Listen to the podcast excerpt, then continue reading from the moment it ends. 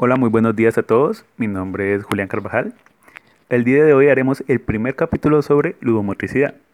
Para esto tenemos una invitada muy especial que viene a discutir su opinión acerca de este tema. Nuestra invitada es una licenciada en Pedagogía Infantil que nos viene a compartir sus ideas sobre el tema. Un gusto saludarla el día de hoy. Hola, buen día a todos, buen día Julián. Bueno, mi nombre es Lady Vega, soy licenciada de Pedagogía Infantil de la Universidad de Los Llanos.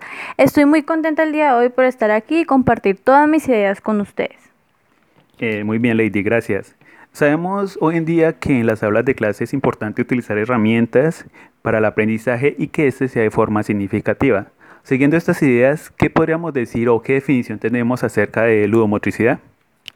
Bueno, es importante primero que todo tener claro el autor. Nuestro autor de hoy es Parlevas. Él nos dice que son situaciones motrices que corresponden a los juegos deportivos. Su finalidad es clara, pues alude al placer del juego, al deseo de una acción entretenida. El placer de juego responde básicamente a una actitud que puede nacer y desarrollarse en condiciones muy variadas según el contexto social y las vivencias subjetivas de cada uno. Aparte de este concepto que nos da y es demasiado claro, eh, también tenemos que tener en cuenta que la ludomotricidad está compuesto por dos términos, como es lúdico y motricidad. El lúdico eh, nos hace énfasis en que se, bueno, ese se deriva al iocus o acción de jugar diversión, broma. La raíz de la palabra nos dice que simplemente es el juego, que es diversión, pero hace referencia a todo lo relativo al juego. Nos auxiliamos con el término lúdico y cuya raíz latina es ludus o juego. Otra parte de esta palabra es motricidad, que es toda la capacidad humana, es la propia, la propia manifestación de la vida humana en sus distintos modos de expresarse e impresionarse. Su intención es el desarrollo de la toma de conciencia desde la vivencia, contacto sensorial con la realidad y su fin o propósito es el desarrollo humano de cara a la trascendencia, es decir, la transformación del yo y el otro.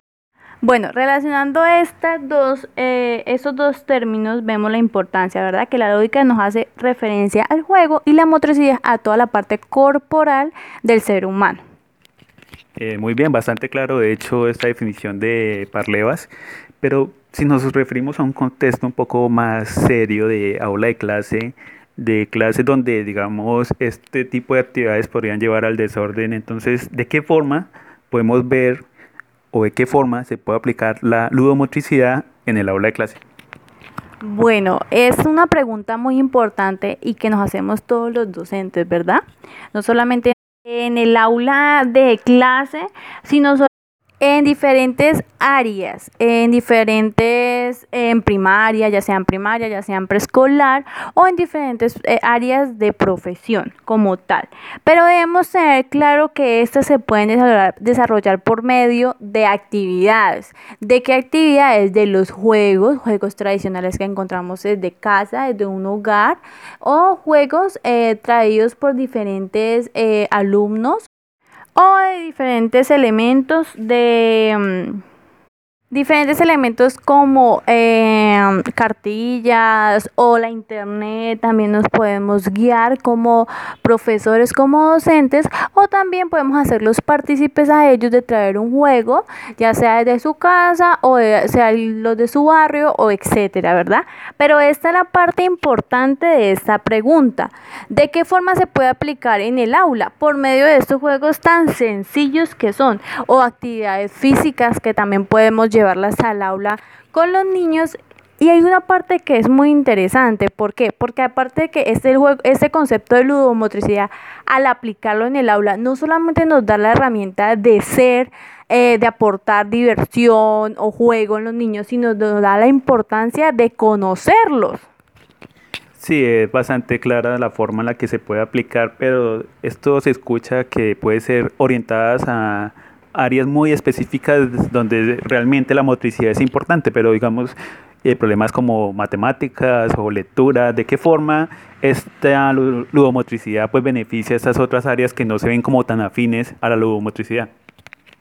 Bueno, en diferentes áreas, como puede ser la matemática o el español, incluso el lenguaje, podemos llamarlo, en, los, en la eh, integración de los juegos se puede ver que utilizamos diferentes herramientas, como el conteo, como los números, como visualmente, ¿no? En el lenguaje los conceptos, eh, las palabras, las oraciones, ¿verdad? Hasta las mismas eh, instrucciones del juego entonces nos da la oportunidad de formar como una estructura, ¿verdad? Entonces vemos que sí hace parte y sí tiene varias áreas integradas en eso.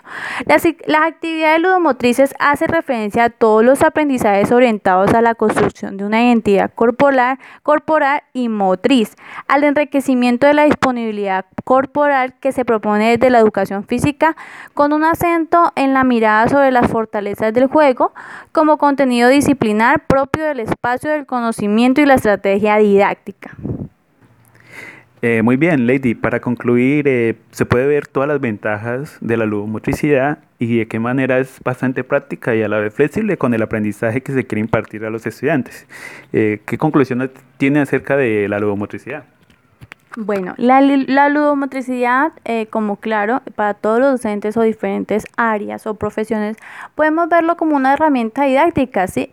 Una herramienta que nos permite hacer un aprendizaje significativo, además conocer las expresiones corporales de los estudiantes y además de eso conocer partes emocionales de ellos, ¿sí?